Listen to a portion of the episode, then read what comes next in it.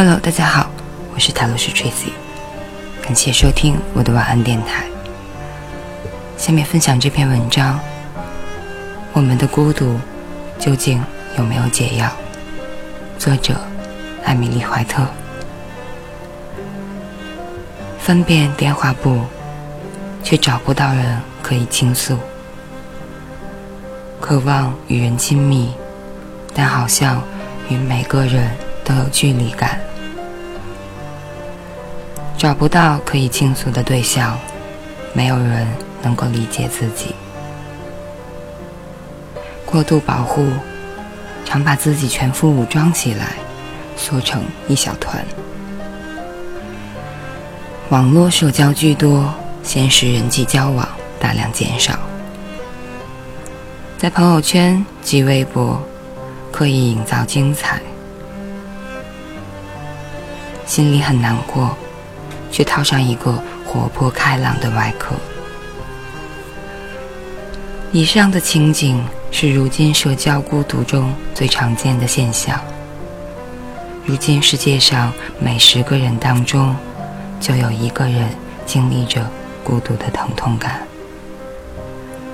孤独有时会被我们短暂封杀，但它始终蠢蠢欲动。当代不论哪个年龄层次的人，独处的时间比二十多年前的人大大增加了。如今我们的独处时间越来越多，跟别人相处的时间自然越来越短，孤独成了一种普遍现象。孤独是想分享，却没有机会。就像在超脱中的一句台词：“夜晚一个人静静承受，白天又带着心事去工作，没有归属，没有安全感。你急于融入人群，因此又一次变成了随波逐流的群居者。不论幸是不幸，你的挣扎无人能见。”无人能懂。孤独有两种，一种是没人陪伴，一种是感受不能流动。克里希那穆提说：“感受是我与其他事物建立关系的那一刹那的产物，因此感受不能在关系中表达。”那份能量不能在关系中自然流动，而只能在自己身上憋住。这也是一种孤独。当我要去掩饰孤独，我要在别人面前假装轻松，所以我会觉得有压力。当别人的陪伴并不能给我抚慰时，我就会感觉到焦虑。如果渐渐的找不到自我存在感，那独处会比在群体里要有安全感。克莱尔这样描述他的长期个人生活：当我把自己封闭起来时，有人打电话来，我会说我正打算出去呢。我不会让他知道真实的情况，就算有人问起来，我也不会说我在做什么。也不会提自己一个人过了多久，而是直接避开这个话题。亚当为了掩饰孤独，自有一招。他说：“独自吃饭时，我会把窗户都关上，以免被别人发现我是一个人在用餐。”过去人们的知心朋友较多，独处的时间少，根本没有孤独的时候。尽管他们也尝过孤独的滋味，但是并不会放在心上，不用去丑化这种情感。然而，当代人内心要足够强大，才能抵御孤独。而我们内心的城墙如此脆弱，当孤独来袭，我们只能努力的逃避，忽视它。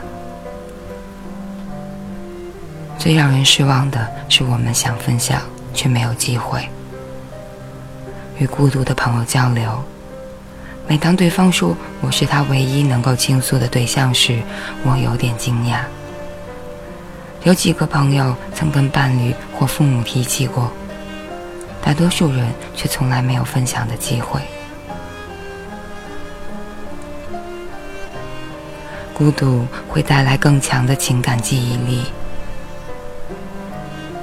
还记得《爱在日落黄昏时》的台词吗？我只有一个人独处的时候才会真正开心，即使是一个人，也比坐在情人边上却感觉寂寞要来得好。当我们的归属心理得不到满足时，我们会自觉地把视线转移到周围的世界中。学者加德纳打比方说，这就好比你感到饿的时候，你会注意到地铁站里的美食广告。同样的，当你觉得被忽略或者被抛弃时，你就会观察别人的社交生活。孤独人群对社交讯息的记忆力更强。而且他们对陌生人表情解读的更准确。只要是感性的任务，孤独人群的表现比一般人要好得多，因为他们需要别人，所以他们擅长所谓的社会解码，也就是能快速而准确地解读他人、解读社会关系。孤独人群的注意力都在别人身上，所以。他们对社会信息才那么敏感，记忆力才那么强，但同时他们也非常在意外界对自己的评价。如果你体验过的话，你就知道那是一种过度的换位思考。他们的关注点不在别人身上，而在于别人怎么看待他们。童年时失去安全感。成年后容易陷入情感孤独。如果某人童年时经历了家庭分裂，他就会怀疑自己能否与他人相处，因为他看周围的一切都是灰暗的。他会渐渐地形成一种认识，觉得世上没有什么是永恒的、一成不变的东西，所以他就很难，或者说不愿意与别人来往。因为他害怕会再次失望。索尼娅童年时也经历过家庭分裂，对此她深有体会。她对自己的情感得不到满足的解释是：“我可能是害怕吧，害怕会产生依赖。”她想了会儿，才承认道：“孤独是因为我害怕，害怕去社交。”这是真的，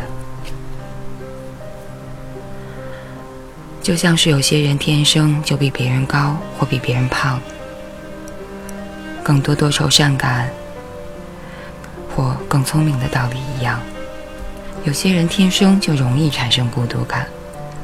同一件事情，比如搬家或离婚，有的人丝毫不受影响，但有些人就会因此产生孤独感。如果你的小孩潜意识里对他人感到畏惧，那么他成年后就很难与人建立亲密的关系。上面的例子里，索尼娅说她的成年生活都离不开一个词：安全感。我大概没有一个是不孤单的。她叹息道：“我不会对谁产生情感上的依赖，那样的话。”我会失去现在拥有的安全感。每当人感到孤独时，“安全感”这个词就会浮现出来。孤独让我们失去了安全感，感受到外界的威胁，所以我们才会把自己封闭起来。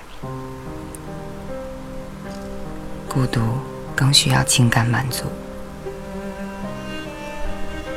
乔治·克鲁尼的电影里，在云端有这样一句台词：“今晚，大多数人都将回到自己温暖的小家，迎接家里闹腾的小狗。长大的孩童，他们的伴侣会关切地打听白天发生的事情。晚上，他们在夜幕中安然入睡。设想一下，你走进办公室，每个人都认识你，喜欢你，都认可你。那种被接受、被认可的感觉，会让你自信。你认为自己属于这里，这种归属心理会让你感到安全。虽然你不会刻意的去想，但你感受得到。你觉得自己也会被其他人接受，这是群体给你的自信，你会表现出来。独自居住的人，甚至和伴侣挤在小公寓的人，他们都缺少所谓的被动陪伴。被动陪伴，简单来说，就是你在厨房，你的爱人在餐桌前读报纸，或者你在书房看书，哥哥在客厅讲电话。被动陪伴，也就是感觉有人陪着。孤独人群比一般人的情感需求多。打个比方，假如我天生就是大胃王。当我看到有人为体重发愁时，我会对他们深表同情，因为他们太小心了。我想，你吃不掉的，我都帮你解决。现在，以拿社交关系举例，我们对社交的需求就像我的食量一样，所以才容易感到孤独。我需要身边的人给我足够的关心，但大家对我和你的关注一样多。而你，就很容易满足。摆脱孤独感，就是重建信任的过程。很多事情不能自己掌控，即使再孤单、再寂寞，仍要继续走下去，不许停，也不能回头。这句话。来自《千与千寻》。孤独的人最信任说到做到的人，比如约定打电话就绝对会打，说要来做客就一定会来的人。他们虽然不会随时关心你的冷暖，但是他们会联系你，跟你聊聊天气、花儿、猫狗之类的琐事。某件事破坏了你对他人的信任之后，你会对他人产生戒备，会刻意保持距离。罗登伯格跟我说：“当你觉得不能再相信任何人时，你会自动在你和他人间竖起一道屏障，结果你变得越来越孤独。这是认知，而非社会原理。”摆脱孤独就是重建信任的过程，解除对他人的戒备，对他人给予信任和依赖。就像吉娜维夫说的：“要意识到，社交与独处一样安全。”我觉得这个道理并不像系鞋带那样轻而易举就能完成，但也不是完全的不可能。我认为。最好的尝试，是给我们重建对他人信任的机会，让我们找回对他人的信赖。以上就是这篇我们的孤独究竟有没有解药？节选自艾米丽·怀特的《孤独怎么了》一书。感谢大家收听。我是塔罗师 Tracy，晚安，好梦。